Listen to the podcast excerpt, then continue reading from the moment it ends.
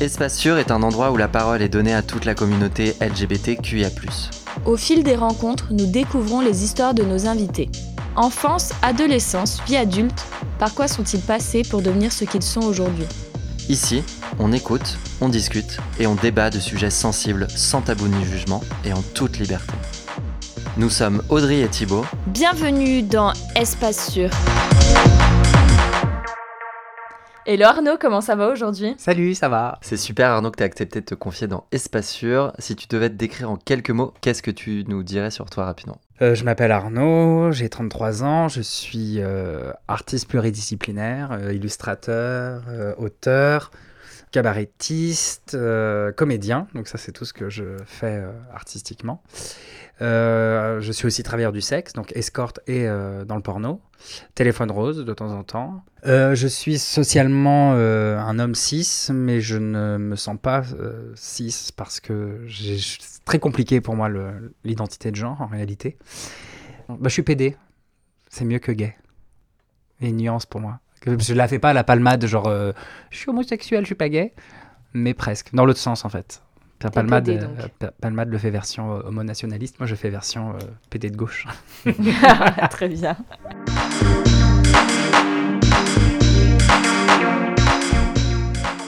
Raconte-nous ton enfance et adolescence, comment les as-tu vécues? Si je devais dire comment j'ai vécu mon enfance, en fait, ben bizarrement, j'ai l'impression que c'était pas une enfance si malheureuse que ça. Enfin, c'est assez bizarre à expliquer. J'ai conscience que socialement, c'était pas du tout OK. Mais finalement, je me dis que j'ai eu de la chance d'avoir cette enfance-là. Mais je suis même pas sûr de ce que j'ai vécu ou pas. C'est, euh, tout est très vague. T'as grandi où? J'ai grandi un peu partout. J'ai un père qui, euh, qui était militaire, donc euh, j'ai un peu fait le tour de la France. Bretagne, Réloir, Camargue, surtout la Camargue. J'ai fait 10 ans en Camargue.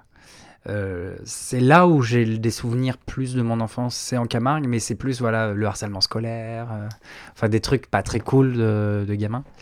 Et après, on est revenu euh, en Bretagne. T'as des frères et sœurs? Oui, mes parents m'ont fait ce magnifique cadeau de la vie. ça fait très cliché de dire ça, mais c'est vrai, c'est un truc que je ressens profondément. Moi, je suis l'aîné de la fratrie. Et euh, j'ai euh, un frère euh, qui est trois ans plus jeune que moi et une sœur avec qui j'ai 10 ans d'écart, qui est plus, plus jeune, donc la petite dernière, protégée par deux grands frères. Et en fait, tous les trois, on, a une super relation, c'est hyper fusionnel, on s'entend hyper bien. Et puis le petit truc, le petit, le petit bonus en plus, c'est que mon frère est gay aussi. Donc je pense que ça, ça nous lie encore plus sur plein de choses. Yes. Donc tu nous as parlé de ton enfance et ton adolescence. Est-ce que tu as un peu plus de, souvenirs de cette période? Ben c'est le, mon rapport au souvenir est ambigu. Je ne sais pas en fait à quel endroit j'ai transformé la réalité ou euh, les mauvais souvenirs euh, qui, qui, seraient, euh, on va dire, par des psychiatres traités comme des traumas. Ben, est-ce que ce sont des réels traumas ou est-ce que c'est pas des choses que j'ai un peu transformées? Là-dessus, c'est vraiment très très très très ambigu. Et en même temps, il y a des détails euh, insignifiant pour plein de gens qui pour moi en fait euh, représente beaucoup, dont je me souviens précisément, genre euh, un instant où avec mon frère on faisait des jeux, on, adorait se mettre nos pantalons de pyjama sur la tête pour faire des cheveux. Je faisais ça aussi, ouais. Et on jouait à Karine et Karine. J'étais sa copine Karine et lui c'était ma copine Karine. Et ça je m'en souviendrai toute ma vie je pense. En fait, j'ai l'impression d'avoir construit mes souvenirs par des, des choses que raconte la famille, par des albums photos. Donc, est-ce que tu avais une figure euh, déjà LGBT à ce moment-là, dans ta famille, dans tes amis collège-lycée ou pas? Alors, euh, oui, il y a la sœur de mon père qui était euh, la figure LGBT de la famille. Je me souviens que ça créait des conflits, même des fois, dans la famille. par rapport à des postures quand même assez homophobes, mais de l'homophobie, pas de l'homophobie agressive, mais de l'homophobie que j'appelle l'homophobie institutionnelle, genre l'homophobie d'État, quand on est homophobe sans même s'en rendre compte. Et donc, euh, bah, ma tante lesbienne, qui est toujours avec euh, la même femme aujourd'hui, c'était un peu ma référence, la, figure, euh, le, truc qui, me faisait accepter que j'étais bah, pas comme les autres. Donc, ça m'a aidé quelque part. Je me souviens quand j'avais 15 ans que je commençais un peu à parler de mon orientation, bah, j'allais directement vers ma tante, et, enfin mes deux tantes, parce que je pensais que j'allais trouver de l'écoute, que j'allais être accompagné ça a été le cas, mais j'ai eu la sensation que ben, euh, mon coming out, de toute façon, m'a jamais appartenu, que ce soit avec mes tantes, mon père, ma mère. Euh, j'étais presque devenu, la sensation que j'avais, c'était d'être devenu un peu un challenge pour chacun. Et bref, et une fois, ma tante, elle me dit comme ça, voilà, moi je te soutiens, mais si tu me ramènes le sida à la maison, je t'en voudrais toute ma vie. Et j'étais genre. Ta tante lesbienne? Ma tante lesbienne. C'est ouf. Maintenant, je n'en veux plus. Il y a, voilà, c'est une, génération, une autre génération, il y a plein de, de, facteurs qui font que. Donc, euh... Et t'avais quel âge quand elle t'a dit ça? Je crois que j'avais 15 ans. Hmm. Je devais avoir 15 ans, ouais. Belle image, quoi. Moi, toute mon enfance, j'ai été harcelé à l'école, PD, etc. Enfin, les gens avaient décidé avant moi de mon orientation sans que même je sois au courant de ce que c'était. Et euh, quand j'ai vraiment conscientisé le truc, alors moi j'ai été euh, Space Mountain. J'arrivais les cheveux de toutes les couleurs euh, au collège. J'étais un char de la Gay Pride à moi tout seul. Pour moi, empêcher le harcèlement scolaire, c'était d'être encore plus que les gens définissaient en me voyant. Et mon père pétait les plombs. Il, me voyait partir au lycée, mais euh, avec des t-shirts déchirés. J'avais un t-shirt. Ce n'est pas une tenue républicaine. Non, mais c'est ça. J'étais trop pas républicain. J'étais dans un collège-lycée euh, Cato en plus. Et j'arrivais en, cours avec un t-shirt hyper moulant en coton, supra moulant. Et il y avait écrit décadence en velours dessus. Et, c'était recollé par-dessus des strass de Zarowski qui brillaient de ouf. Et mon père, il devenait mais il était là, genre, mais tu fais quoi là? Tu, vas à l'école quand même. Et pour moi, c'était politique de faire ça. Ça avait du sens. Euh. Ça, c'est des souvenirs que j'ai, qui pour moi sont assez euh, positifs. Militant avant l'heure. Bah en fait, ouais, j'avais ce côté un peu activiste, militant, sans m'en rendre compte. Je faisais des attentats sociaux. J'arrivais euh, j'arrivais à l'école, paf, regardez mon t-shirt. C'était qui tes potes à l'école?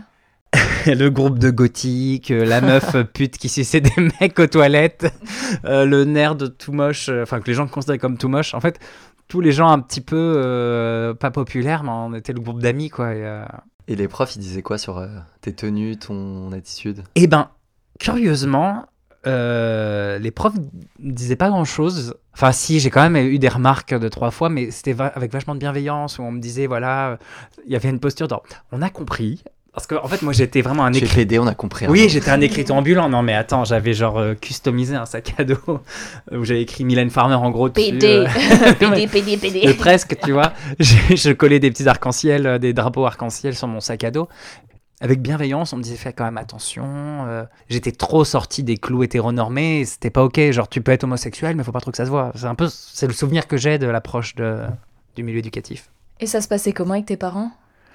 Alors mes parents, c'est euh, spécial, mes parents sont divorcés depuis hyper longtemps et au moment de mon coming out, mes parents étaient déjà séparés. Et ma mère, qui est plus, bien plus jeune que mon père, on a que 20 ans d'écart avec ma mère, elle avait le côté un peu euh, la maman bonne copine. Je sais pas si vous avez vu le film Mommy de Xavier Dolan. Ouais. Bah, c'est ma mère le perso du film, c'est complètement ma mère. C'est pas du tout la même relation entre le gamin et la mère, mais euh, le personnage dans le look, dans l'attitude, c'est complètement ma mère. Et c'est vraiment la maman-sœur un peu, la mère qui prend une position de, de sœur par endroit. Ça crée des malaises parce que socialement, c'est pas ce qu'on attend et que quand t'es gamin, que tu te construis, ben, euh, ça, te, ça te met sur un terrain un peu, un peu instable. Euh, aujourd'hui, moi, je suis tellement heureux d'avoir la mère que j'ai aujourd'hui, qui n'est pas une mère reconnue socialement. Hein. Mon père, ben, c'est différent. Mon père, c'est un ancien militaire qui votait Front National, euh, que, je, que je respecte aujourd'hui parce que c'est quelqu'un qui fait des efforts et qui, euh, qui, aime ses enfants, quoi qu'il arrive. Mais ça a été difficile, hein. on s'est battu. Enfin bref, ça a été, euh, ça a été, tout a été assez compliqué dans la période de mon coming out quand même. En partant du principe sociétal que la norme serait des cis hétéros, à quel moment tu as compris ta différence? Euh, Alors moi, c'est très bizarre parce qu'en fait, il s'est passé quelque chose, mais que j'ai compris euh, plus tard. L'homosexualité, ça n'existait pas vraiment, même si j'avais ma tante euh, lesbienne, de ce que j'entendais, de ce que je voyais à la télé, etc. être un homme qui aime les hommes, c'était pas ok. Donc j'avais vraiment conscientisé le fait d'être une femme. Dans ma tête, je me disais, je, je vais devenir une femme. Parce que tu aimais les hommes? Ouais, j'avais fait une espèce de parallèle, euh, c'était mon éducation. J'étais, euh, mais ça, je devais avoir euh, entre mes 10 et mes 15 ans. Ça, cette, Et en gros, ce qui s'est passé, c'est que ce que je voyais à la télé, les choses que j'entendais, ben, ça me renvoyait toujours à des images hyper négatives. Et c'était tellement. En fait, c'est comme si j'avais une sorte d'homophobie intériorisée qui me disait que ben, la norme, c'est d'être hétéro. Et vu la puissance que ça avait d'être attiré par un homme chez moi, ben, c'est que j'étais une femme. Et en fait, quand j'étais gamin, mon père me disait un truc, euh, heureusement que vous êtes assis, À chaque fois que je me baladais, le truc, il me disait euh, Sois viril, faut que tu sois plus viril, euh, parce que sinon ton zizi va sécher et il va tomber. Et moi, quand il me disait ça, je me disais Ah, chouette. Et puis en plus, à cette époque, il y avait un dessin animé, Ranma demi, euh, où il se transforme en garçon à l'eau chaude et, et en fille sous la pluie. Ranma à demi. Ranma à demi, ouais. C'est un manga et en fait, quand il pleut, il devient femme. Et moi, j'adorais ça et, et, et j'ai parti du principe que bah, j'allais devenir une femme en vieillissant. Donc j'avais vraiment un malaise avec mon corps enfant. Et en fait, bah, quand j'ai eu mes premiers rapports sexuels, et euh, tu veux dire Donc, première relation sexuelle avec des hommes. hein. Première relation. Ben, on va dire que j'ai eu mes premières relations sexuelles hétéro. C'était pas grandiose, mais je me disais, ben, c'est comme ça que ça se passe. Et après mes premières relations sexuelles hétéro, j'ai eu ben, ma première relation sexuelle euh, avec un homme. Alors, c'est pas complètement vrai ce que je raconte, parce que j'ai été violé à 11 ans. et pendant longtemps, j'ai considéré ce viol comme ma première relation sexuelle, parce que j'étais fasciné par euh, le sexe masculin d'adulte, pas, pas ceux de mes, mes camarades de classe. C'est en ça aussi qu'il y a tout un truc ambigu sur le fait d'être euh, pédé dans notre société, le, le fait d'être victime de viol à un moment donné, à quel endroit on est victime, ou est-ce que c'est pas la société qui nous place comme victime. Enfin bref, euh, je me suis engueulé avec des potes là-dessus parce que j'ai mis vraiment du temps à verbaliser ce, ce viol. Mais voilà, c'est un truc qui est à part ça. Mais je sais qu'à ado, je me masturbais tout le temps en y repensant. À, à ce truc de. C'était la fois où j'avais eu un contact avec un pénis. J'étais trop. Waouh, c'est ouf. Du coup, c'était par un homme. Ouais, par un homme. Il y a, il y a longtemps. J'avais, j'avais 11 ans, lui, d'avoir une quarantaine d'années. Après, plus tard, j'ai compris. Quand j'en parlais avec des gens, on me disait, bah, lui, il avait 40 ans. Euh, c'est dans ça où le- les viols que peuvent subir des mecs, euh, moi, je pointe du doigt surtout l'hom- l'homophobie de la société. Et euh, quand on est un petit garçon LGBT, je pense que quelque part, ben, il y a des prédateurs qui le remarquent. Et on est des proies faciles parce que ben, ils utilisent une envie que l'on a pour assouvir euh, leur fantasme à eux. Et on est la proie idéale. Voilà, c'est un truc que j'identifiais comme mon premier rapport sexuel avec un homme. Maintenant, j'ai grandi et euh, mon premier rapport sexuel avec un homme, c'est un rapport sexuel réellement consenti entre adultes. C'était un peu glauque, mais euh, consenti. Et vu comment ça s'est passé, ben, il y a eu comme une espèce de feu d'artifice en moi. Et, euh, et genre à partir de là, j'ai pas arrêté quoi. J'ai pas arrêté. Caramel et tout, je rencontrais des gars derrière le garage de mon père en, en speed. Et c'était qui cet heureux élu euh, de ton premier rapport consenti J'ai vraiment pas trop souvenir de lui. T'es une bite. Bah ouais, en fait, c'était devenu une bite, clairement. clairement. Mais c'est- et je crois que j'avais ce truc de, euh, ok, j'ai compris que j'étais gay, et pour euh, vraiment être gay, ben, il, faut, il faut se faire enculer à un moment donné. C'est très bizarre, hein, mais j'étais là-dedans, tu vois. Et je voyais que le truc euh, dans, à travers le prisme de, faut être passif. D'autant plus quand t'es jeune et que t'as que des gays plus vieux que toi qui, euh, qui rôdent autour de toi, ben, t'es dans ce truc de que passif jusqu'à euh, les, euh, les 18 ans. Après que actif parce que bon euh, ça va j'ai assez donné j'ai vraiment ce truc là j'ai assez donné puis je suis viril donc euh, enfin des trucs euh, à vomir quoi dans- en termes de représentation. Et puis après ben j'ai mûri. Et mais des fois je faisais des trucs de ouf. Je me baladais à la gare de Rennes et je croisais le regard de mecs qui venaient pour leur correspondance. Je montais derrière la gare le mec me suivait et dans une petite ruelle paf je suçais la bite. Ça durait 5 minutes il crachait il partait. Et moi je me disais que je recevais de l'amour mais je crois qu'à l'époque, j'étais même pas conscient de ce que je faisais. Il n'y a pas d'espace pour mon éducation sexuelle. Tu vois, je pense que c'était ça. Tu vois, je, je, je pouvais en parler à personne. Tu peux pas parler d'un flirt que tu as avec quelqu'un à l'école. Tu peux pas parler d'un coup de cœur que tu as sur un mec à tes parents. Quelque part, c'est comme si j'avais accepté de vivre sans ça. J'ai eu un apprentissage de la sexualité qui était marginal. Et, euh, et je- c'était entre mes 15 et mes euh, 15 ans et 17, 10 18 ans. C'est qui la première célébrité sur laquelle t'as fantasmé? J'imagine que t'as préparé la question. mais- Alors, non, alors, moi je me suis dit que c'était plus intéressant de parler du premier crush.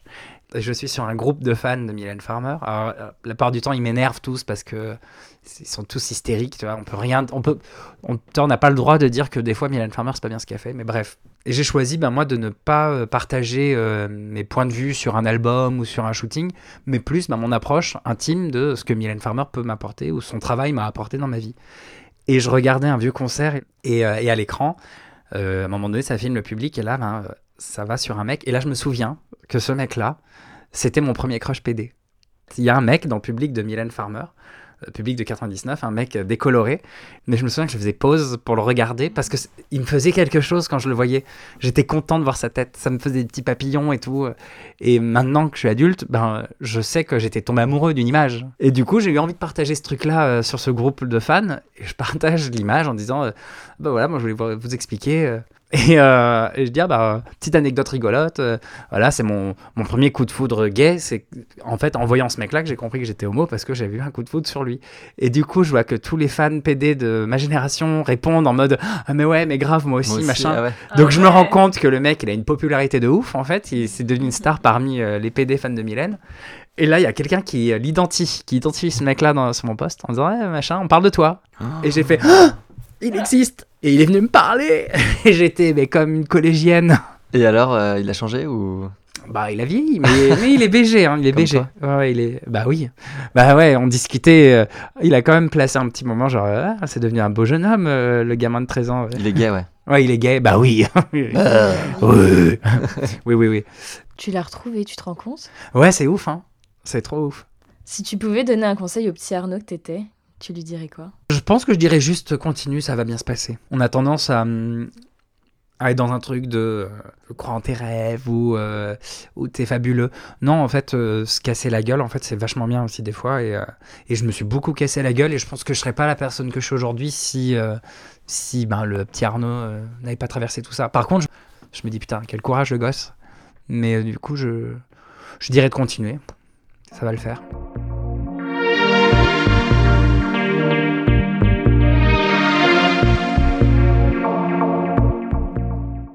Comment s'est déroulé ton coming out? Alors, je n'ai pas fait de coming out, on me l'a volé. Ah oui, c'est vrai. Ouais, et euh, Qui est le voleur de coming out? Bah ma maman, mais elle pensait Oh. bien faire. Moi, j'avais l'impression qu'il n'y avait pas besoin de faire de coming out, puisqu'en fait, tout le monde, absolument tout le monde parlait de mon orientation sexuelle, à tout le monde, sauf à moi directement. Le truc qui pourrait ressembler à coming out, c'est qu'un jour, de manière complètement random, euh, un de mes premiers amoureux, bah, j'ai voulu le présenter à ma mère. Et tout s'est passé normalement en fait. Je suis arrivé, on allait voir un concert, donc il est passé me chercher chez ma mère. Euh, ma mère était là, elle lui a fait la bise, elle l'a dragué, genre, c'était un truc de ouf. Et tout était naturel en fait. Euh, J'avais 17 ans, lui il en avait 19, et en fait ça a stressé ma mère sur l'âge. Elle avait peur que mon père découvre euh, euh, de, manière complètement euh, random que j'étais avec un mec plus vieux. Du coup, elle a voulu en parler à mon père, qu'ils étaient plus mariés depuis longtemps déjà, mes parents. Mais elle a voulu euh, lui en parler en mode voilà, bah, rien de grave, notre fils est gay, il est avec un, mec un peu plus vieux que lui, mais j'ai rencontré, ça se passe bien. Elle avait cette approche-là, elle. Elle voulait la jouer comme ça. Elle pensait me rendre service aussi. Tout faux. Quand elle en a parlé à mon père, donc c'était très très bizarre. euh. Donc le, même soir où mon copain vient me chercher pour aller au concert, on est en route. Là, mon père m'appelle. Viens chez ta mère, faut qu'on parle.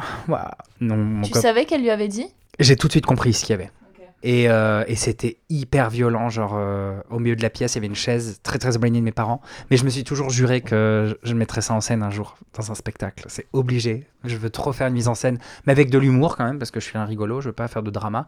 Mais je veux faire une mise en scène de ce truc-là. Et le côté humoristique, ce serait de se foutre de la gueule des parents hétéros, parce que là, mes parents, euh, tout leur travers, tout ce qu'on peut leur reprocher, tout ce qu'il y avait de plus pourri chez eux, ils ont tout sorti. Et euh, eux, ils étaient à leur table avec leur verre de vin, pété en plus. Moi sur la chaise, loin d'eux, en mode jugement dernier. Et là, j'ai halluciné, parce qu'en plus, ma mère qui avait plus la, la place de celle qui était de mon côté, puisque voilà, ma mère, c'est un peu. euh, un peu punk quoi en termes de vie sociale. Mon père c'est autre chose, c'est le côté un peu patriarcal, strict. Donc ça m'étonnait pas de sa part, j'étais surpris de la part de ma mère. Et en fait, je me souviens que je les écoutais plus du tout. J'avais mon père qui était avec son uniforme de travail puisqu'il venait du boulot, ma mère qui était encore plus bourrée que lui parce qu'elle elle voulait pas que la douleur passe.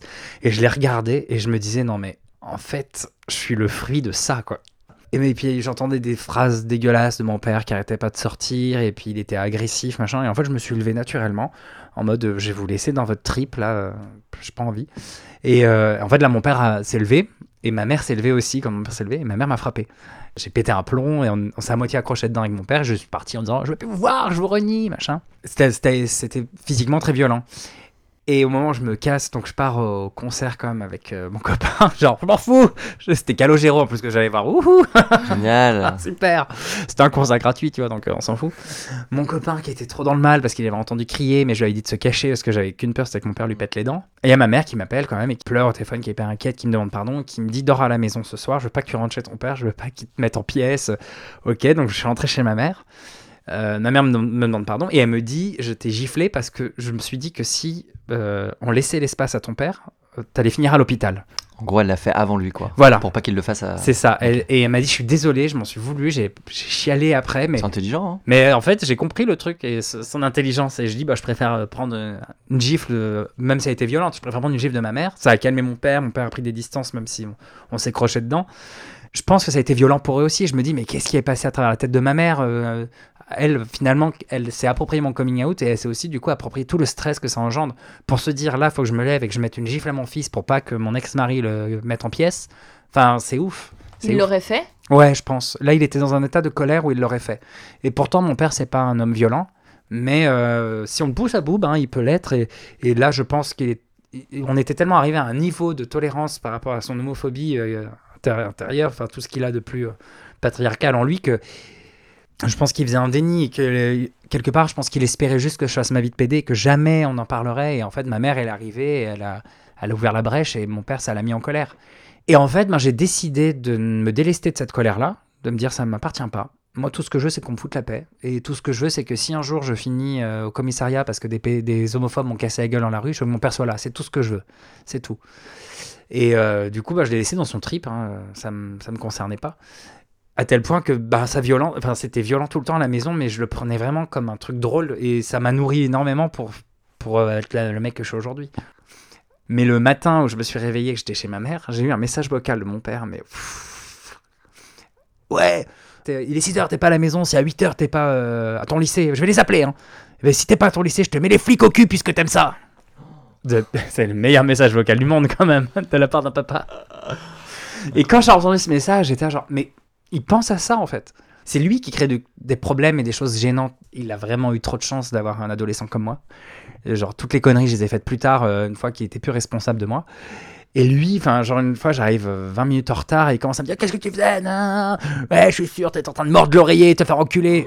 J'étais là, genre, mais en fait, je te demande pas de t'imaginer, je veux pas, euh, t'as un problème. C'est triste pour lui, il me fait de la peine parce qu'il sent quand même que je marque une distance, mais je lui ai dit clairement voilà, moi je marque une distance pour me préserver et préserver notre relation. Donc, ben, euh, tout ce qui concerne ma vie intime, il est au courant de rien. Et, euh, et je ne partage plus rien avec lui. Et il le sent et, et il essaye, des fois, genre quand le mariage a été euh, voté, tout de suite, il me dit Alors, hein, tu, vas, te marier, hein, tu vas me présenter sur mari, puis j'aurai mon uniforme officiel, hein, parce que moi, je suis fier que mon fils il se marie. Bah, c'est mignon, mais non, j'ai pas envie de me marier, puis j'ai pas envie que tu sois là mon mariage, en fait. Enfin, je me vois mal inviter mes parents à mon mariage. Enfin, bref. Quand il me parlait de ça, de, qu'il m'imaginait me faire enculer, bah, j'ai décidé que c'était plus mon problème à partir de là en fait. C'était lui qui avait un problème à régler, à tel point que je soupçonne qu'il, qu'il- il finira sa vie avec un C'est ce mec. que j'allais te demander. je suis sûr. Tu penses, ouais, vraiment? ouais, genre son meilleur ami de collège ou un truc comme ça. Et du coup, ton frère, dans tout ça, comment il l'a annoncé et comment tes parents ont réagi avec deux fils gays? Alors ma mère, pff, rien, genre en mode, euh, moi je le sais. euh, ma mère, c'était vraiment un truc de, c'est pas un sujet. Mais il y a quand même eu un truc de, c'est de ma faute. J'ai même été soupçonné d'avoir abusé de mon frère quand il était plus jeune et du coup ça avait créé une influence sur sa sexualité. Juste parce qu'il était homo. Ouais, ouais, ouais. PD. Non, ouais, c'est chaud. hein. C'est chaud. C'est rigolo, qu'on en a parlé là, il y a pas longtemps avec mon frère, et lui, il se souvient pas en fait de son coming out. Il a des, des vagues souvenirs.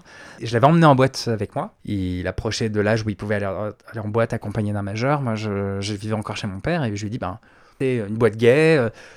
Et bref, et il me dit, non, mais je m'en fous. euh, Ça me gêne pas. euh. Et je l'emmène avec moi. Et en fait, euh, venir dans la boîte, ça a été un déclic pour lui. euh. Et il m'avait écrit une lettre en me disant, voilà, qu'il avait laissé dans ma chambre il avait eu un gros crush sur mon pote et moi et en fait je me souviens que moi j'ai été ma première réaction ça a été un rejet genre euh, non c'est pas possible c'est tellement chiant à vivre c'est tellement euh, c'est pour moi c'était un pépin d'être d'être PD non pas mon frère peut pas l'être parce que s'il l'est c'est que clairement il y a un problème dans le dans le truc on est c'est certainement lié à un trauma enfin voilà du coup ça remettait trop de trucs en question pour moi donc au début j'étais un peu genre euh, non c'est pas possible c'est pas possible donc je faisais un peu un déni et je disais ouais mais ça y est les filles j'étais un peu forceur Tu faisais, ouais, tu faisais le- les parents chiants en fait, euh, qui veulent pas que leur enfant soit gay. Là, c'était euh, ton ouais. frère. euh, Et on- mais ça a été très rapide, c'était très court parce que très vite, très vite je, me suis rendu compte qu'on avait quand même énormément de chance de- d'avoir l'un et l'autre. et que ben moi j'aurais aimé finalement avoir un, un frère plus grand qui, qui soit présent. Et, et je me suis dit ben en fait on va faire comme deux frères hétéros. C'est-à-dire que ben il y a le grand frère qui passe avant et qui voit un peu comment ça se passe et qui ensuite euh, prévient le petit frère. Parce qu'on nous pose plein de questions trop bizarres. Et en fait à chaque fois que les questions sont posées ben je pose la même question à, à des fratries hétéros et, et ils savent pas quoi répondre. Bah oui il y a pas de différence en fait. C'est exactement la même chose. T'as quoi comme genre de question Eh ben, il y a des trucs où on nous demande beaucoup si on baise ensemble, si on a baisé ensemble ou si on baise ensemble. Comme un truc de dingue. Ouais. Alors après, faut avouer que on a eu des trucs. Alors on n'a rien fait ensemble lui et moi directement. on n'a jamais rien fait dans- ensemble directement lui et moi, mais euh, on s'est retrouvés avec les mêmes les mêmes amants. On a aussi des plans cul qui nous draguent. on- ils font un peu la course au frangin. Mais il y a une, f- la- la- je pense la première fois on s'est retrouvés dans une situation un peu gênante. Donc euh, C'est un peu excitant quand même, deux frères, non? Ben, je crois que ça excite plein de mecs, mais euh, moi non. Moi ça m'excite pas. J'ai du mal à. J'ai même fait un porno euh, avec des frères jumeaux qui font des trucs ensemble en plus et j'étais en mode ouais non Non, ouais, c'est chelou. ouais. non non.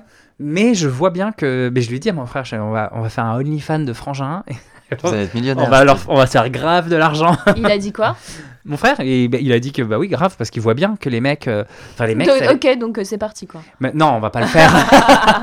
c'est un peu pour se de la gueule du monde, mais euh, mais il y a plusieurs anecdotes comme ça où on s'est retrouvé soit avec des mecs qui nous draguent en même temps, mais sans scrupule, tu vois, euh, qui essayent vraiment. Limite, les mecs nous disent qu'ils voudraient avoir les deux frères en même temps. Euh, Il y a eu une fois, on- donc euh, c'était fête de Noël. Forcément, quand t'es euh, LGBT, c'est franchement, c'est pas tout le temps rose les fêtes de Noël. Donc une fois que bah, tout le monde est bourré, c'est couché, bah, mon frère et moi. Mon frère, il prend la voiture, il fait oh, bah viens, on va aller. euh, Donc on va sur un parking euh, près de- du stade rennais où ça drague. Donc on y va avec sa caisse, on se gare et, euh, il me dit voilà, on fait chacun notre tour et puis on se retrouve à telle heure à la voiture. Et moi, à un moment donné, je vois un mec qui me plaît, donc je m'amuse un peu avec le mec, machin. Je descends pour faire mes affaires et puis je remonte un peu pour le chauffer et je vois qu'il y a un gars qui est arrivé derrière lui, qui le caresse et tout.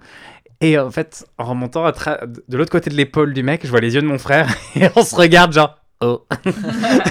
et en même temps, on continue dans notre lancée pour pas que le mec sente qu'il y ait euh, un truc gênant. Donc en fait, je me suis rebaissé et j'ai fini ce que je faisais, tout en sachant que le- derrière le mec, c'était mon frère qui était en train de le chauffer. Quoi. Et je me suis dit, c'est trop bizarre.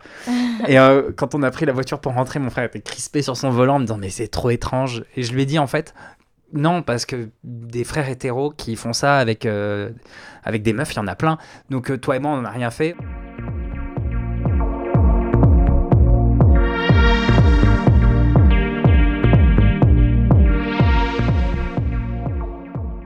Qu'est-ce qui a changé après ton coming out? J'avais plus rien à cacher.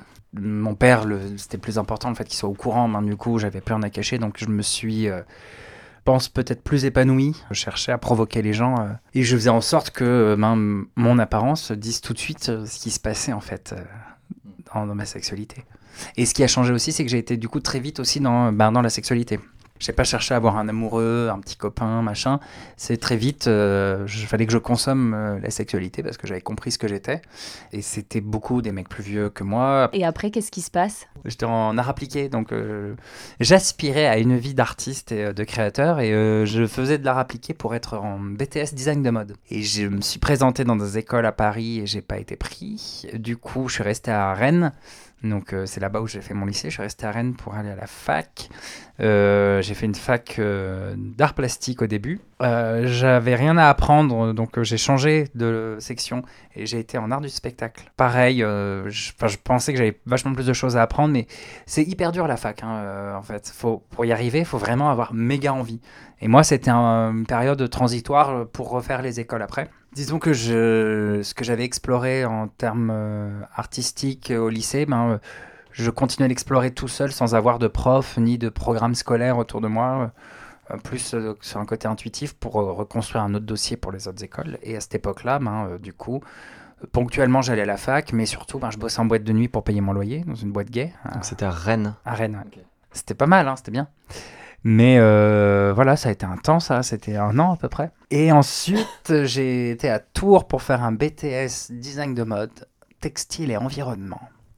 Et environnement, c'est un peu, c'est en fait du merch. C'est l'environnement d'une boutique, l'environnement C'est pas écologie, quoi. du tout. Non, c'est pas l'environnement écolo. J'ai eu un copain très vite quand je suis arrivé à Tours. et On est resté ensemble pendant les deux ans que j'étais à Tours et exclusif. Après euh, notre rupture, avant que je quitte Tours, Genre, j'ai fait un peu le marathon de bon, allez, je vais me taper ce que j'avais envie de me taper avant de quitter la ville parce que je ne reviendrai pas. après, ce qu'il faut savoir, c'est qu'au lycée, euh, par exemple, euh, avant de faire mon BTS, déjà, la sexualité, la question du genre, c'était des choses que je mettais en avant dans mes créations. J'avais vraiment une posture très euh, militante sans m'en rendre compte.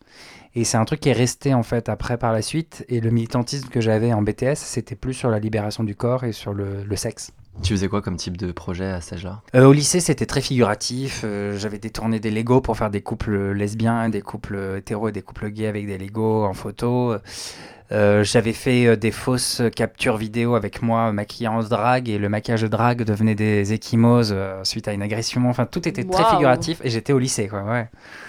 Là, j'avais fait des trucs assez forts où j'avais écrit PD au rouge à lèvres sur mon torse. mais mes profs ont toujours halluciné en art. T'es vachement précurseur. Bah en fait. Parce que ça fait. Euh, c'était 15. 30, presque 20 ans. Ouais, ça fait un moment. Ça fait presque 20 ans. C'était une suite de mon coming out, c'est-à-dire que j'exprimais qui j'étais euh, à travers l'art et l'art me servait à, à, communiquer, à défendre des droits et, euh, et à dire ben voilà, j'existe. Et le, du coup, bah, le BTS, j'ai gardé un peu cette énergie de. je veux, quand je crée quelque chose d'artistique, je veux que mon œuvre euh, amène les personnes à se remettre en question ou à se poser des questions sur quelque chose. Et euh, en l'occurrence, ben, mon BTS c'était plus sur euh, la question des classes sociales et aussi sur ben, les représentations qu'on se fait, de, les, les stéréotypes qu'on a sur les gens. Et puis ensuite, il y a eu un diplôme super d'art appliqué que j'ai pas terminé parce que mon père est tombé malade, j'ai pas pu finir, enfin il pouvait pas me payer mes études, donc j'ai pas pu continuer. Donc moi, pour essayer de continuer, là j'ai commencé à tapiner à Lyon. C'était à quel âge ça du coup? 20 ans. Je suis arrivé à Lyon à 20 ans. Je suis parti à Paris, euh, une main devant, une main derrière. Mais vraiment, pour le coup, là, c'était vraiment ça, une main devant, une main derrière. Et, euh, et puis été au culot, j'ai euh, commencé à être assistant styliste dans une boîte. Et pendant un mois, quoi, à squatter d'appartement en appartement. Mais après, très vite, après, j'ai été employé dans une autre boîte où j'étais graphiste, infographiste, styliste. Donc, c'était dessiner des imprimés sur des vêtements. Et ensuite, j'ai été un freelance et là, ben, j'ai lancé mes propres collections en parallèle du freelance. J'ai fait trois Fashion Week. Ça s'appelait comment? C'était mon nom, Arnaud Yves Dardis. C'est original. Hein et donc après quelques années à Paris, c'est là que Lola débarque et est née. Mais qui est Lola?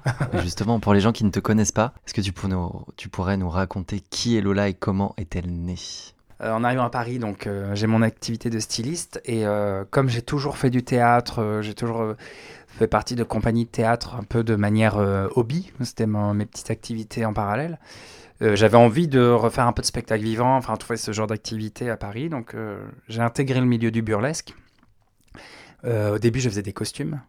Et en fait, très vite, il y a une personne du burlesque qui m'a un peu mis sur scène où j'ai créé un personnage de, qu'on appelle boylesque. Donc en fait, c'est faire du striptease burlesque, mais par des mecs. Donc euh, c'est euh, vraiment ambiance cabaret. Hein. C'est, euh, il y a de l'effeuillage, de la chanson, du comique un peu aussi. Et de là, ben, j'ai créé donc ce personnage-là, Tom de Montmartre. Tom de, de Montmartre. Ouais, Tom de Montmartre. Parce qu'en en fait, j'habitais c'est vraiment le. En fait, le nom, j'ai dû le trouver en urgence parce que moi je me préparais comme ça, je préparais, j'avais déjà une, une, idée de, numéro contre Poutine. En gros, euh, le costume que j'avais créé, c'est de la récup et c'est l'apparence d'un soldat russe. Et euh, mon soldat russe euh, fait un striptease à son président parce qu'il est amoureux de lui. Et, oh là là, s'il savait le pauvre. et en fait, mon père, il avait vu des photos, il a trop flippé. Il m'a dit arrête de faire ça, tu vas avoir des problèmes. et, et, en fait, donc le numéro, c'est vraiment passer de l'extra viril militaire à euh, la folle furieuse. Euh, euh, qui en fait, il y a une espèce d'homosexualité refoulée, parce que bon... On parle de Poutine, ouais. Poutine, oui, bah oui. Et, mon numéro, c'était pour dénoncer... c'est pas de doute, style. Les gays, quoi. Mais ce numéro-là, c'est pour dénoncer ces lois contre la propagande gay, en mode, hé hey, mec, s'il te plaît, on sait on m'appelle pour, euh, pour deux numéros en me disant bah, J'espère que tu es prêt. Je dis Il y a une place disponible, j'aimerais que tu viennes et tout. Et euh, bah, il te faut un nom de scène. Et là, je suis oh, putain. Donc j'avais un numéro, celui pour Poutine. Le deuxième numéro, j'avais pas d'idée et je me suis dit bon, on va faire un truc simple. J'ai pris euh, tous mes accessoires en, cuir, donc je me suis fait un total look cuir. Ça faisait très cliché gay, tu vois, motard. Mmh. Et du coup, ça faisait un peu référence à un illustrateur qui s'appelle Tom en Finlande, qui en fait euh, dessinait des BD érotiques dans les années 70 avec des mecs musclés, des grosses bites dans leurs jeans en, Oh là en là. cuir et tout. Et du coup, je trouvais ça marrant parce que moi, je suis pas très baraqué, tu vois, hein, je suis plutôt gringalé. Et je trouvais ça marrant de faire un peu le clin d'œil euh, à Tom of Finland avec euh, mon look. Et donc, très spontanément, j'ai pensé à Tom de Montmartre, euh, un peu comme une continuité. Donc, j'aimerais bien qu'après euh, Tom de Montmartre, il y ait un autre tome de quelque chose un jour qui apparaisse. Go les enfants? Mais du coup, de Tom de Montmartre, on arrive à Lola Wesh. Et Lola Wesh, euh, c'est. euh, de base, c'est une blague entre copains. Petit clin d'œil. En fait, c'était euh, une parodie avec énormément d'affection que j'ai fait d'une amie qui est euh, effeuilleuse burlesque et qui s'appelle Loli Wish. Et qui est une bonne copine. Et en fait, dans l'idée de Lola Wesh, c'est la personne qui est fan et un peu sosie, mais il n'y a rien qui marche. Genre euh, Mireille, fan de Mylène, euh, qui avait une petite couleur. euh, oui, parce que le, le- Lola Wesh, en fait, voilà, elle est fan de Loli Wish. Loli Wish, c'est une belle pin-up blonde glamour, et Lola Wesh, elle fait pareil. Mais ça, y a rien qui marche, tu vois. Clairement, t'as l'impression qu'elle ouais, Ah, mais. a 4 jours sans dormir. et oui, c'est ça, c'est la, travelotte d'After. bah, c'est un peu ça le personnage de Lola Wesh, d'autant que moi, le- la blague, elle est venue en. Elle, est- elle est sortie en After, quoi, en rentrée de soirée avec des potes. J'avais quelques accessoires de scène qui traînaient, une perruque. J'ai mis ça, je commençais à faire ouais, parce que je, je fumais à l'époque, donc j'avais la voix comme ça à 7h du mat, tu vois. Et je fais ouais, c'est Lola Wesh. Et puis après, ça a évolué. Et puis t'as fait un- quand même un buzz assez énorme en 2015, je crois, Ouais, avec ton. euh, je vais pas le faire, mais euh, si, je tente. Vas-y. Allez, avec ton euh, coucou C'était pas mal Bien. Pas mal coucou T'es Ouais, ouais. trop dans les cordes vocales. Essaye, Audrey. Coucou. T'es pas loin, ouais. C'est, c'est... Marge Simpson, style. Vas-y. tu vois, Marge Simpson. c'est vrai. Coucou. Coucou. C'est, c'est- c'est- c'est hyper dur à expliquer. Vas-y, fais-le. Coucou. Ah. C'est Lola Wesh. Coucou Lola. Coucou Lola. Et ben ouais, en 2015, euh, suite à la grosse blague entre copains en after, je fais une vidéo euh, et c'est juste une compile de coucou. Et en 15 jours, elle a buzzé, elle a fait le tour du monde. Mais tu l'as sorti en 2015 Ouais. Donc en fait, elle a buzzé direct. Ouais, ouais, euh, tout de suite, quoi. C'est, euh, en fait, Lola Wesh, elle, elle existait déjà depuis peut-être 6 mois, un an avant, mais euh, c'était dans le microcosme du burlesque. Je la sortais de temps en temps pour faire euh, maîtresse de cérémonie dans des soirées, mais c'était dans un cercle très privé, euh, privé de joke entre copains du burlesque, parce que la plupart des gens connaissaient euh, Loli Wish. J'étais en plein déménagement et j'ai eu un petit pétage de plomb euh, au mois d'août. euh, coucou Et puis je balance ça. Coucou. Et j'arrive à Lyon, donc, donc euh, le déménagement était en cours, donc euh, j'allais quitter l'appartement à Paris. Je me mets à chercher un, un appart ou une coloc à Lyon, et là en fait il y a un shop de tatouage, donc un, un mec que je connais, qui était un ami, qui m'appelle et qui me dit ouais bah t'es parti de Paris. Je sais bah euh, ouais. Ah mais c'est con, moi j'ai un poste d'apprenti, je voudrais te prendre et je, et je paye. Ah bon.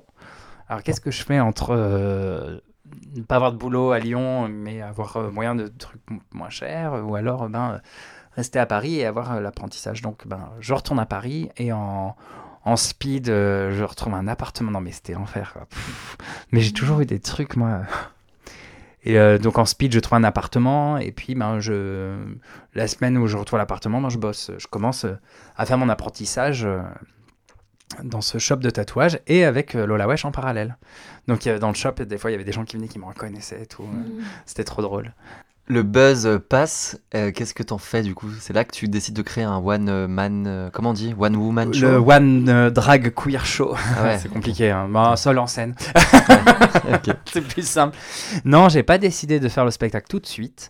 Au début, j'étais pas hyper à l'aise avec l'idée de Lola Wesh. Ça me plaisait pas trop d'être reconnu à travers ce prisme-là parce que j'ai jamais prétendu être drag queen parce que pour moi, c'est un, bah, un vrai taf, c'est des heures de make-up. Moi, en 5 minutes, je suis prête, donc euh, c'était un peu en mode euh, escroc.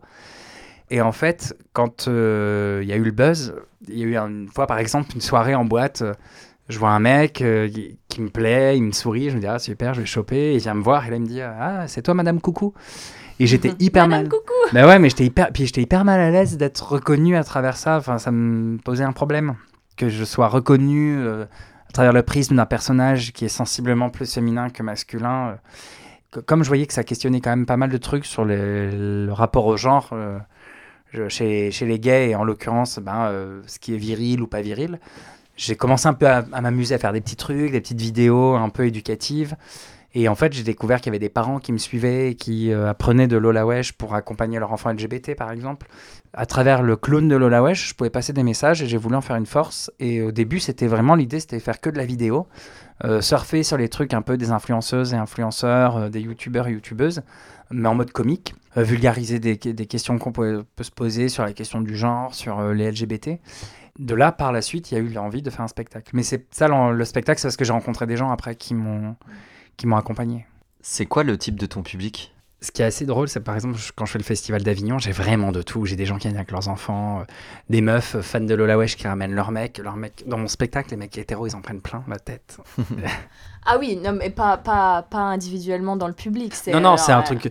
En fait, ce que je fais avec mon personnage de Lola Wesh sur scène, c'est que je reprends les codes du stand-up et euh, toutes les fois où j'ai été mal à l'aise parce que le stand-up fait une bonne blague sexiste ou euh, homophobe, ben, je récupère cette énergie-là et je la fais dans l'autre sens. Hmm. Et euh, du coup, ben, je retranspose exactement le même type de blague, mais contre les mecs hétéros.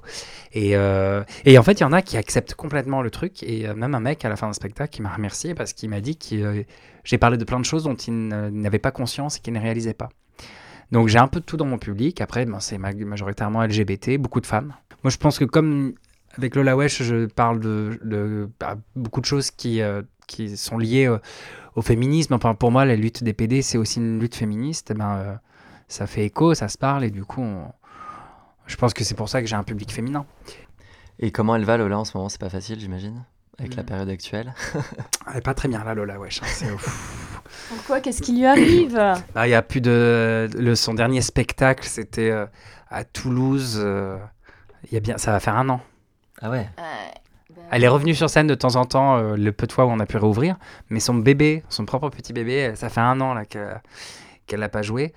du coup, elle est pas très bien. Donc, je fais encore des petites vidéos. Quand je monte les vidéos, je regarde, je, là, je la trouve pas tout le temps drôle et, euh, et souvent en colère, mais pas comme avant où c'était une colère marrante, euh, un peu graveleuse. Là, moi, je la trouve un peu.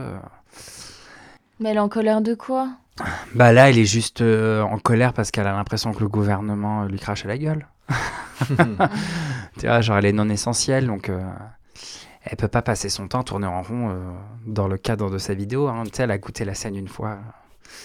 Mais bon, j'essaye un peu de prendre soin d'elle, de la divertir, donc on fait des vidéos de temps en temps, mais je sens qu'elle est un peu pas en méga forme. Tu nous as dit que tu avais commencé le tapin. ah oui, c'est À 20 ans J'ai dit le tapin, ouais. T'as dit le tapin, il me semble, pour reprendre tes termes. Euh, et du coup, est-ce que c'est quelque chose que tu as continué? Comment ça s'est passé? Alors, la première fois que je l'ai fait, donc effectivement, c'est quand j'étais étudiant à Lyon et c'était. Euh, je l'ai fait. Je pense comme beaucoup de gens peuvent le faire au début, et puis comme on, commence un taf, c'est par nécessité, j'avais besoin d'argent, euh, mais il y avait une urgence, puisque avait plus moyen de payer le loyer, etc. Euh, j'ai fait ça un peu tout seul, j'avais pas de personne référente, j'avais pas de, je connaissais pas d'association, donc du coup ça s'est pas très bien passé. J'étais limite presque abolitionniste du travail sexuel, hein, où je me disais euh, c'est dégradant, euh, ça met en danger. Enfin, c'était la représentation que je m'étais créée, mais parce que j'avais 20 ans et j'ai tout fait tout seul, quoi. Et quand je suis arrivé à Paris, en fait, à l'époque où j'étais styliste et que je gagnais bien ma vie, j'avais pas besoin d'argent. sur Grindr, il y a un mec qui m'a dragué et qui m'a dit ouais moi, mon fantasme, c'est de payer un mec. Je, bah, pourquoi pas? En plus, il, était BG, le gars, tu vois. vas-y. Et, euh, et, en fait, le rapport euh, argent-sexe, il y a quelque chose de très fétichiste là-dedans que j'ai bien aimé. J'ai bien aimé euh, créer un fétiche autour de l'argent. Donc, j'ai continué à avoir des plans comme ça j'ai pas besoin d'argent, mais vas-y, on y va. Et puis si c'était pas d'argent, c'était euh, à bouffer, des objets, des petits cadeaux, euh, un petit du d'escorte, tu vois. Et euh, après, ben, j'ai complètement changé de branche professionnelle. J'ai gagné carrément moins, mais bon, je préférais. Et là, ben, j'étais content d'avoir gardé une espèce de, on va dire de, comment on dit, de vitesse de croisière, non, c'est ça. J'avais gardé une petite vitesse de croisière tranquille de, de travail sexuel derrière, parce que ben, ça permettait d'arrondir les, les fins de mois. Et puis c'est, euh, enfin, moi je l'envisage vraiment comme un job, euh, comme tous les autres jobs, quoi. Est-ce que tu pourrais expliquer du coup le terme travail du sexe, ce que ça englobe et toi ce que tu fais euh, concrètement comme activité non, Dans le terme travail du sexe, on peut inclure téléphone rose, acteurs et actrices porno, les personnes qui font du striptease, mais vraiment le striptease de premier degré, sexuel et intégral. Euh, ce qu'on appelle l'escorting, donc euh, le tapin, euh, enfin les rencarts, tout ça, contre de l'argent.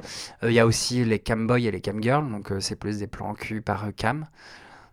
Tout ce qui est attrait au sexe et qui met en œuvre le corps ou non, directement ou pas, c'est tout ce qui est attrait à la sexualité et où on utilise notre corps, ben, souvent c'est ce qu'on va inclure dans le travail du sexe.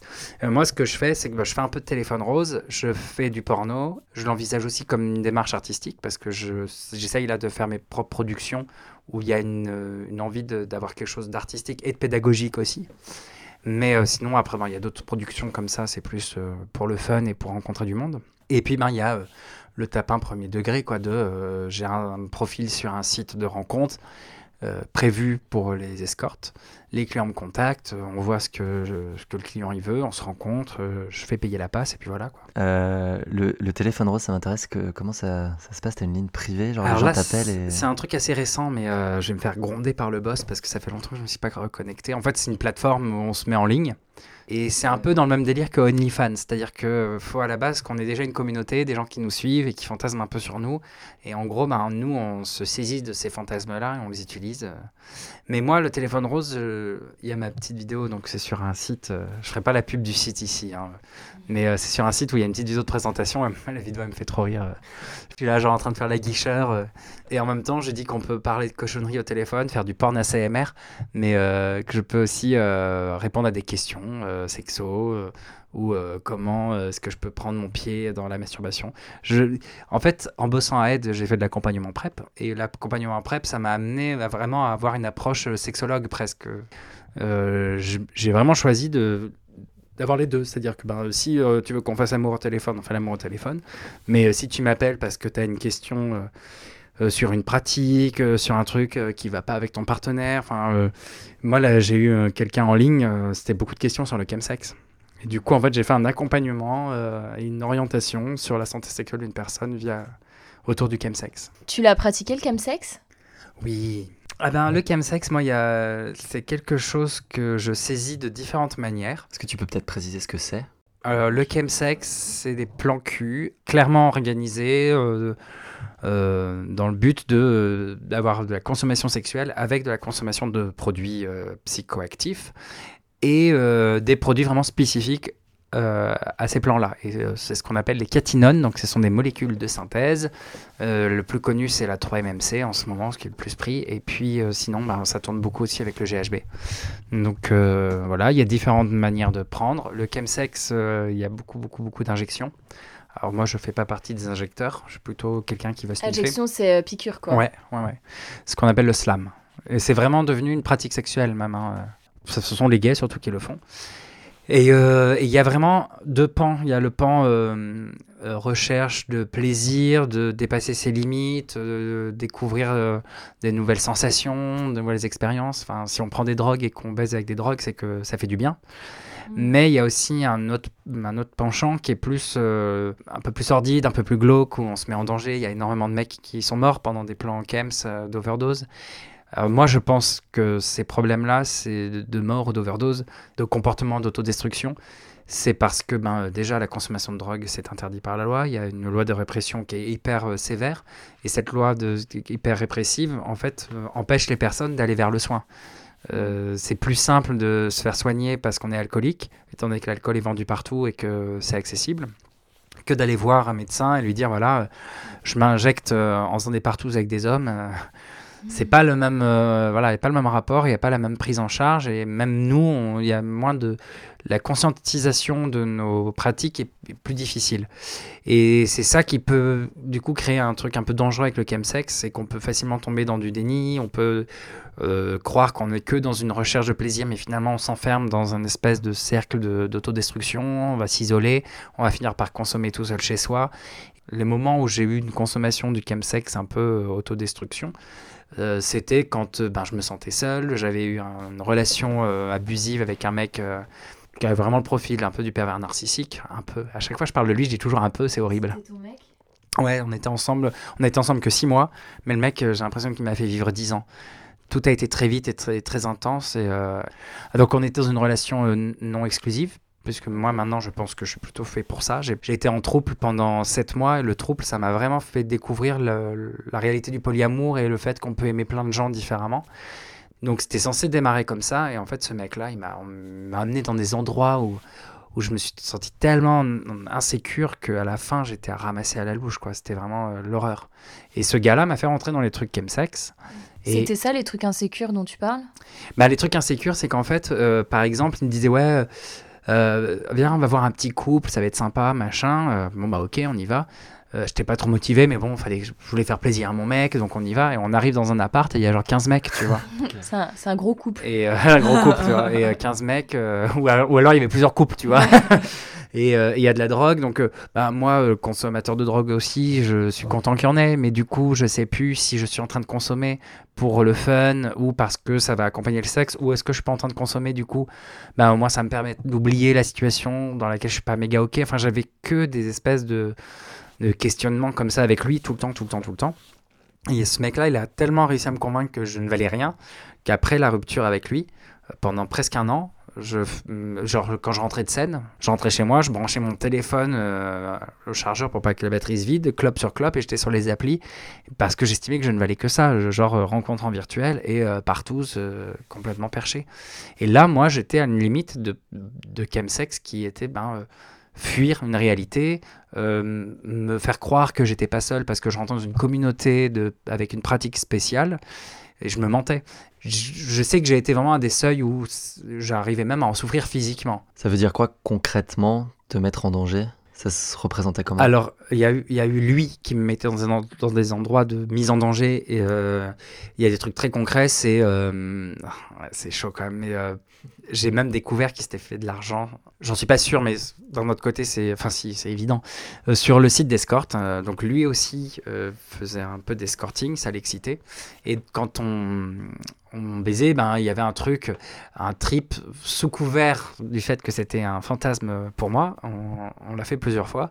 Et moi, mon délire, c'était genre que mon mec, quand j'entre du boulot, ben, il, il, me fasse une surprise avec des potes à lui qui me partagent. Quoi. Et en gros, un jour, on fait ça, il me bande les yeux et on fait ça. Donc c'est sympa, machin. Puis un soir, il a voulu qu'on recommence, on recommence. Et puis bon, il, il me donnait de la drogue. Enfin, il me donnait il préparait de la drogue et je tapais. Euh, et, euh, et jusqu'à, je suis vraiment dans un état de perche euh, où des fois, j'arrivais même plus à me rendre compte combien de mecs étaient passés, quoi. C'était chaud. Et un jour, je lui demande de, m'enlever le bandage sur les yeux. Il me dit Ah non, mais non, c'est plus cool comme ça, c'est plus excitant. Tu vas pas m'exciter, c'est ça, machin, tu vas me contredire. Enfin, et à chaque fois, il, il basculait le truc, ça partait trop loin, alors que non, en fait, mec, j'ai juste envie à un moment donné de voir les partenaires. Donc là, je résiste un peu, ça le contrarie. Bon, il m'enlève le bandage sur les yeux je pense que j'ai su ce qui se passait et que j'ai fait un déni pour, euh, ma sécurité mentale, à mon avis je, trouvais pas que les mecs avaient l'air d'être potes entre eux. C'est horrible ce que je dis, je déteste dire des choses comme ça sur les physiques, mais euh, enfin voilà, ils avaient des physiques de clients, quoi. C'est, horrible de dire ça. je vais aller me faire confesser après parce que je déteste parler comme ça. Il, m'avait rendu fou amoureux de lui. Hein. il y a eu ça, il y a eu une fois, on baisait avec un couple et euh, à un moment donné, euh, donc on baisait avec un, un, des gars et mon copain, enfin ce mec-là, mon ex, mon erreur, est en train de prendre l'autre du couple et je vois qu'il enlève la capote il me regarde en me faisant signe de me taire. Et, euh, il, a, fait que des choses comme ça. La sensation que j'ai de cette relation-là, c'est que j'étais un petit peu son outil. Il y avait le côté un peu euh, l'appât, parce que ben, euh, j'avais déjà le la wesh, des gens me reconnaissaient, machin. Donc on est, on est arrivé beaucoup à faire des plans euh, cul, alors qu'en fait, trois heures avant de baiser avec ces mecs-là, ben, on parlait de Lola Wesh dans, dans le fumoir d'une boîte de nuit, tu vois. Et je pense que j'étais aussi son alibi pour prendre des drogues. Il me faisait croire qu'il partageait, mais en gros, bah, il me perchait pour que je le suive. quoi. Et, euh, là, là c'était ça, en fait, ces mises en danger là. C'est que moi, j'étais plus du tout dans maître de ce que je consommais, maître de ce que je faisais. Et quand on s'est séparés, ben, j'ai la drogue qui est restée. Parce que on se sépare pas comme ça de la drogue. Donc, lui, en fait, il m'avait donné une dépendance affective. Donc, même si je l'avais quitté en me disant c'est un mec destructeur, ben, je courais après plein d'autres gars euh, sur les réseaux et qu'on m'invitait une tous, j'y allais en me disant ah, ben là, au moins, euh, on va me faire un câlin. Et euh, puis ben, il y avait la, drogue qui, euh, qui te donne l'impression d'avoir plus d'assurance, euh, de tu te sens moins seul. c'est très insidieux. T'as l'impression de vivre un truc cool, tu partages un moment sympa avec des gens, mais en réalité, t'es en train de fuir ta réalité. Moi, ma réalité, c'est que j'avais plus d'amis, je, je voyais moins mes amis. Euh, lui, il m'avait complètement détruit, donc j'avais moins confiance en moi pour euh, voir les potes. Je sortais juste pour faire mes spectacles, et le temps, c'était euh, des plans chemsex. Donc, ça, c'est vraiment le côté euh, hyper glauque, on va dire, du, du chemsex, où j'étais dans une, dans une fuite, je fuyais, et, euh, et je fuyais un sentiment de solitude que j'avais et en fait que j'ai trouvé qui était assez commun à tous les mecs que j'ai rencontrés dans les plans où sur l'instant on a l'impression de vivre un super truc mais après on rentre chez nous on est tout seul et on gère notre descente tout seul et euh, les mecs sur les applis nous parlent plus enfin je me suis ressaisi en en, bah, en voyant des addictos, en faisant des groupes de parole, des trucs comme ça, en apprenant à voir comment était ma consommation. Euh, malheureusement, quand on commence à prendre des drogues, ben, on, on c'est très difficile quand même d'arrêter comme ça, en mode oh non, j'ai pas besoin. Surtout dans, après une relation comme ça, quoi. Et maintenant, c'est du chemsex avec des gens que je connais bien, des, amis proches, euh, avec qui j'ai une, enfin des amis de sexe avec qui il y a une confiance, une sécurité. On s'écoute beaucoup dans le rapport sexuel, on, fait, on laisse de l'espace au consentement, et la consommation de drogue va pas plus loin que ce qu'on a prévu. Et euh, ça m'est arrivé encore de temps en temps de dépasser mon cadre. Ouais, Et en fait, safe. euh, et c'est parce que j'allais pas très bien, un truc m'avait contrarié dans la semaine. Bah là, quand euh, il y a eu le premier déconfinement, alors j'ai enchaîné 3-4 plans comme ça en mode ok, ben là je suis libre, je sais pas jusqu'à quand, et paf, c'était roue libre. Et euh, après tu ramasses quoi. Mais bon, c'est différent quand t'as conscience. Tu vois, tu... Tu continues à être TDS Ouais. Ouais, alors euh, j'ai eu une période où je continuais, euh, c'était pas, enfin j'avais des sous mais c'était pas une nécessité, c'était euh, plus une pratique sexuelle en fait. Je me considérais pas comme TDS en plus à cette époque-là, parce que j'ai toujours eu un profond respect pour les TDS et moi j'étais genre euh, le petit PD qui a de l'argent et qui se fait payer parce qu'il y en a que ça excite, mais jamais j'aurais pris la parole euh, sur des conditions de TDS ou quoi que ce soit. J'ai toujours été plus la posture d'allié que de TDS.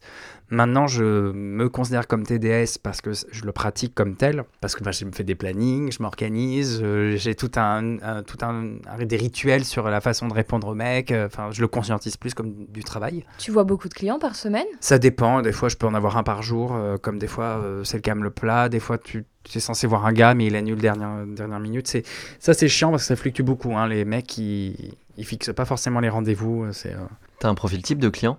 Ben, en fait, ça dépend des périodes aussi. A un profil type assez prégnant, c'est euh, le vieux PD euh, qui a dépassé 60 ans. Et, qui- et des fois, ça me brise le cœur parce que je me dis, mais qui s'occupe euh, des, vieux gays quoi? Qui s'occupe des LGBT seniors? Il n'y a personne. Et les, les gars, en fait, ils ont moins d'amis, ils n'ont pas d'amants. euh, s'ils sont célibataires, ben, en fait, c'est fini, tu vois? Du coup, ils appellent les escortes. Donc, j'ai beaucoup ça, mais j'ai aussi des mecs. Enfin, genre des mecs de mon âge, méga canon, qui en fait euh, décident d'appeler un escorte juste parce que euh, soit ils ont la flemme de draguer sur les réseaux, soit ils sont sûrs que ben je vais leur faire ce qu'ils veulent qu'on leur fasse. Donc il y a vraiment un peu de tout quoi en, en client. Il y a des mecs lourds, il y a des fantasmeurs. Et des mecs pas très nets. hein. Euh, Moi, c'est dimanche là où j'ai eu un- une expérience. c'est un gars. Euh, en gros, bon, on avait prévu un plan, donc il- c'était dans un délire de domination où il devait me dominer, machin. Bon, bah, enfin, vite fait, quoi. C'était même pas. C'était du BDSM ou? Non, même pas. C'était même pas du BDSM. C'était genre euh, le mec qui fait le gars viril qui m'encule, quoi. Et puis je devais, euh, il devait me plaquer et je devais pas trop. euh. Voilà, je devais faire ce genre, je résiste. Ah non, non. Et à un moment donné, il prend une chaussette qu'il imbibe de poppers et il me l'amène euh, au visage. Et sur le coup, je, comme je comprends le trip, j'accepte euh, avec mon corps, j'accepte qu'il le fasse. Mais très vite, je sens qu'il y a trop de poppers. Et comme j'étais fatigué de la veille et tout, je sens que je pars un peu en couille et euh, j'ai pas toléré le popper. Donc j'ai voulu bouger la tête pour lui dire que fallait qu'il enlève. Et là, le mec, il a cru qu'on était dans un trip euh, BDSM pour le coup, et il a pas laissé d'espace à mon consentement. Il m'a plaqué contre son torse avec sa main, il a bloqué la, la chaussette sur mon Il n'y nez. avait pas un mot de secours comme dans les films ou les séries Non, bah non, non, parce que euh, c'était pas BDSM, juste. Non, là, c'était un plan cul basique, genre le mec, il voulait se la jouer euh, 100% actif. euh, Tu tu vois, la- l'actif domi, c'est pas du BDSM, l'actif domi, c'est euh, je suis un mec et je te pénètre, et je te tiens là sur le lit. Et ok, on fait ça, et Le là. il- patriarcat bah oui, c'est ça, c'est vrai mec. Bah, tu sais, les gays, ils sont, ils sont nécrosés par le patriarcat. hein. Et là, bah, le gars, euh, il, il pensait être dans son truc euh, d'actif domi. Et donc, le poppers, ben, euh, ça me met mal. Et le mec, il me laisse pas me décoller de la chaussette. Et en fait, ça me met tellement mal que je commence un peu à perdre connaissance, à faire un malaise. Alors, heureusement que le gars était sympa. J'ai l'impression de raconter une blague, trop tu sais. gentil le mec hein. Qu'est-ce qu'il a Alors, c'est fait l'histoire d'un mec. On Non, mais attend la chute. le mec, il, il, a- il- il s'est arrêté. Et en fait, c'est là aujourd'hui quand j'en pense ça, je me dis franchement c'est cool. J'ai cru que j'allais vomir et tout. hein. Il était méga confus, il a voulu s'occuper de moi, me donner un verre d'eau avec du sucre. Moi, je voulais l'envoyer chier de ouf, mais j'arrivais pas à parler, j'avais des fourmis dans la bouche, j'étais tout tétanisé. Tout ce que je voulais, c'était quitter son appart et rentrer chez moi, tu vois. Et le gars, il était confus, il m'énervait en plus du coup parce que c'était de sa faute. Et comme il n'avait pas laissé d'espace au consentement, qu'il n'avait pas écouté ce que mon corps lui disait, mais on s'est retrouvé dans cette situation-là. Et il était tout penaud. Enfin, je sais pas, je sais pas comment vous expliquer, genre un gars avec ses gros sabots quand il fait une connerie après il est tout penaud. Et il m'énervait encore plus avec son côté tout penaud là comme ça à faire des allers-retours. Et en même temps bah, j'ai été triste pour lui. Je n'en voulais pas tant que ça. Je me disais le gars là il est genre ultra confus parce que bah il est euh, en fait les, les, hommes sont aussi victimes du patriarcat. Et en fait il, il saisit pas euh, à quel endroit il a merdé parce qu'il est tellement euh, ancré par ça que il, le voit pas. Et c'est quelqu'un qui mériterait qu'on lui explique et si j'avais pu parler, que j'avais la bouche qui s'était détendue, j'aurais peut-être expliqué, il aurait écouté, quoi. Et tout ce que j'apprends, en fait, dans le travail du sexe, c'est des choses que je voudrais pouvoir utiliser plus tard en outils de pédagogie. Euh, faire des outils de pédagogie sexuelle auprès des jeunes adultes à partir de 20 ans, tu vois. Parce qu'en plus, là, les gens, ils, ils ont accès au sexe hard très tôt. Il y a un énorme taf à faire là-dessus, hein, parce que quelle que soit ta sexualité, zéro éducation, jamais. Mais oui, mais c'est c'est un énorme problème. Au lycée, on t'apprend à foutre une capote sur une- un pied de chaise, quoi. Et Et encore. c'est tout, quoi. Pied de chaise. non, je te jure, ouais. un pied de chaise. Juste pour apprendre à la mettre dans le bon sens et au pire, enfin, pas essayer de la dérouler dans le mauvais sens, on s'en fout, quoi. Enfin, Et je me dis, il va vraiment falloir qu'on soit honnête avec ça et qu'on et qu'on mette en place des, euh, un, un moyen d'éduquer les gens. Quoi. Je pense qu'on commence de plus en plus à en parler, mais c'est pas encore hyper accessible quoi, par le grand public. faut guider euh, par rapport à la sexualité telle qu'elle. De plus en plus de féministes qui en parlent, qui, euh, qui soulèvent plein de questions hyper intéressantes là-dessus. Donc ça, ça démocratise euh, le sexe. Mais par contre, en fait, l'homme, c'est un pénis qui bande dur et qui éjacule. C'est que ça. Et la sexualité, c'est euh, il pénètre et, euh, ou il se branle. ouais. Et, euh, et moi, enfin, je parle beaucoup du plaisir anal et je dis c'est pas réservé que euh, aux gays. Là, tout ce que je vois, il y a plein de comptes Instagram, genre je m'emballe clito, enfin tous ces trucs-là qui, qui parlent énormément de plaisir féminin, tu parles du clitoris, tous ces trucs-là où, où on questionne et on met plus en lumière le- la sexualité. Bah, J'aimerais que ça existe chez les, chez les hommes. C'est vrai que c'est pas arrivé encore. Non, et c'est on est les hommes, ça reste les hommes, ça reste la branlette. Bah, c'est vrai. C'est et les t'éjacules. T'as pas de compte Instagram sur la prostate, hein, pour Et on parle mecs. pas et on Les parle pas de ils vont on parle pas pas- de plaisir anal euh, chez le chez le mec. Et la masturbation anale, c'est encore euh, pire. Tu dis à quelqu'un que tu te godes ou que tu te doites le cul, mais on te regarde en mode euh, mais non, mais t'es pathétique, euh, c'est l'horreur. Et euh, je suis en train de réaliser que le, la sexualité masculine, on en a toujours parlé, on en parle que à travers le prisme hétéro, hétéro-patriarcal de l'homme pénétrant. Du coup, ben, l'homme passif, euh, mis à part être euh, à dispo et, euh, et euh, docile, il n'y a rien d'autre. En fait, on est dans des codes hyper hétéro. euh. Oui, alors qu'en soi, le, le mec hétéro pourrait se faire goder le cul aussi, hein. Ouais, ils, ils savent pas ce qu'ils ratent, les hétéros, c'est un truc de ouf. Moi, ça fait 20 ans que j'ai des rapports sexuels. Et ça fait 20 ans que je suis toujours surpris par mon plaisir anal. Mais tout le temps. Et que ce soit en solo ou avec des partenaires, je suis toujours en train de me dire waouh, c'est fou comment ça fait du bien. De toute façon, moi, je pense que c'est toujours les femmes qui, qui arriveront, qui, qui ont toujours le vent en poupe là-dessus. C'est comme MeToo. C'est les femmes qui ont ouvert une brèche et euh, Ça va arriver. je pense qu'on va arriver maintenant à démocratiser un peu, à délier les langues sur le plaisir. euh, C'est étonnant d'ailleurs parce que le- tous les, les, les, les penchants de mecs sur, je sais pas, la prostate, sur, euh, c'est hyper avancé comparé aux femmes et ils ont pas pris le relais sur le plaisir euh, masculin quoi. Pour avoir bossé à Aide sur la PrEP, par exemple, les études faites sur la PrEP, sur l'homme, ça a été euh, très, euh, très détaillé, bien recherché. Mm. La femme, c'était limite fait par-dessus la jambe. Et euh, ben, c'est comme moi, la santé de l'utérus, c'est genre survolé, alors que bah, la santé des couilles et euh, de la prostate, Ouais. c'est réfléchi. c'est bizarre fond. que le côté sexuel soit pas autant développé. Moi, je trouve pas ça bizarre. Je trouve que ça va avec tout. Tu vois, ça va avec euh, l'ignorance qu'on a eue pendant des années du clitoris. En fait, tout ce qui est juste plaisir, on, on creuse pas dedans.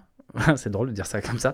non, mais on va pas plus, chercher plus loin. euh, on, on reste toujours dans une représentation de euh, le sexe et pour euh, reproduire, des, faire des enfants. Et un homme qui prend son pied en se faisant pénétrer, mais les gens, ils sont pas prêts, quoi. Tu voulais qu'on te surprenne avec des nouvelles questions? Oui Alors, on a essayé de relever le, défi. Est-ce que t'es prêt? Allez. Oui? Oui. Sûr? Ouais. Tu préférerais t'appeler tomate farcie ou jambon? Jambon. Bon Jambon. J'adore, c'est la meilleure blague du monde. Jambon Jambon, oui. Jambon. Ben, on va t'appeler Jambon maintenant, nickel. Tu nous suis et tu nous soutiens. Merci d'ailleurs depuis le tout début du lancement d'Espace Sûr. Pour toi, que représente ce podcast? Euh, ben, je trouve que déjà, euh, au-delà de ce que ça représente, je trouve que c'est hyper nécessaire que ça existe. Parce qu'en plus, c'est euh, plein de personnes différentes qui parlent.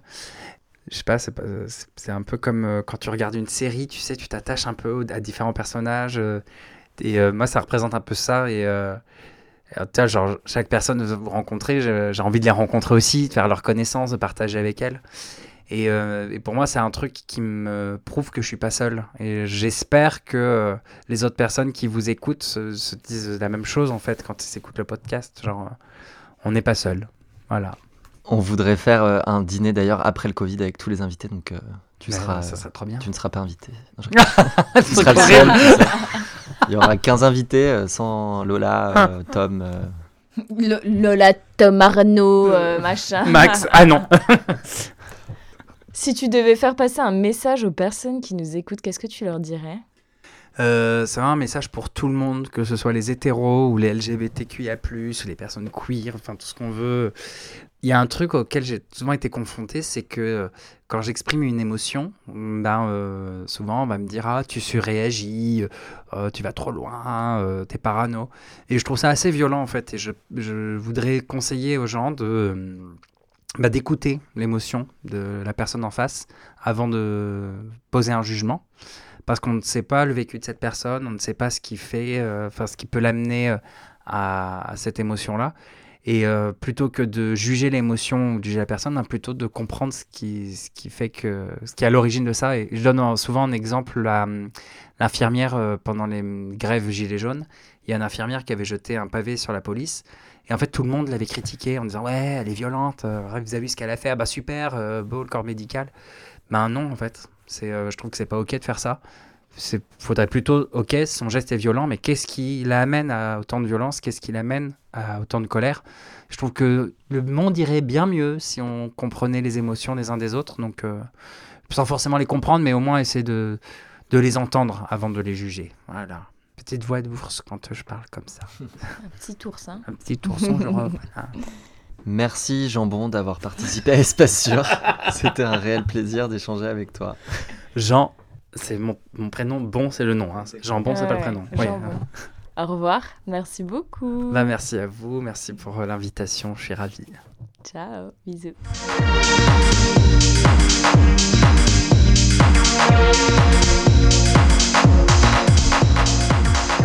Merci à tous d'avoir écouté cet épisode d'Espace Sûr.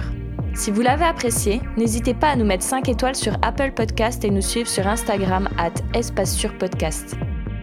Vous souhaitez participer ou simplement réagir? Écrivez-nous un email à espacesurpodcast.gmail.com. Un grand merci à Louis Collin de nous avoir permis d'utiliser sa musique The Man I Love pour notre jingle et les effets sonores. Nous avons hâte de vous retrouver lors du prochain épisode. Bisous, à bientôt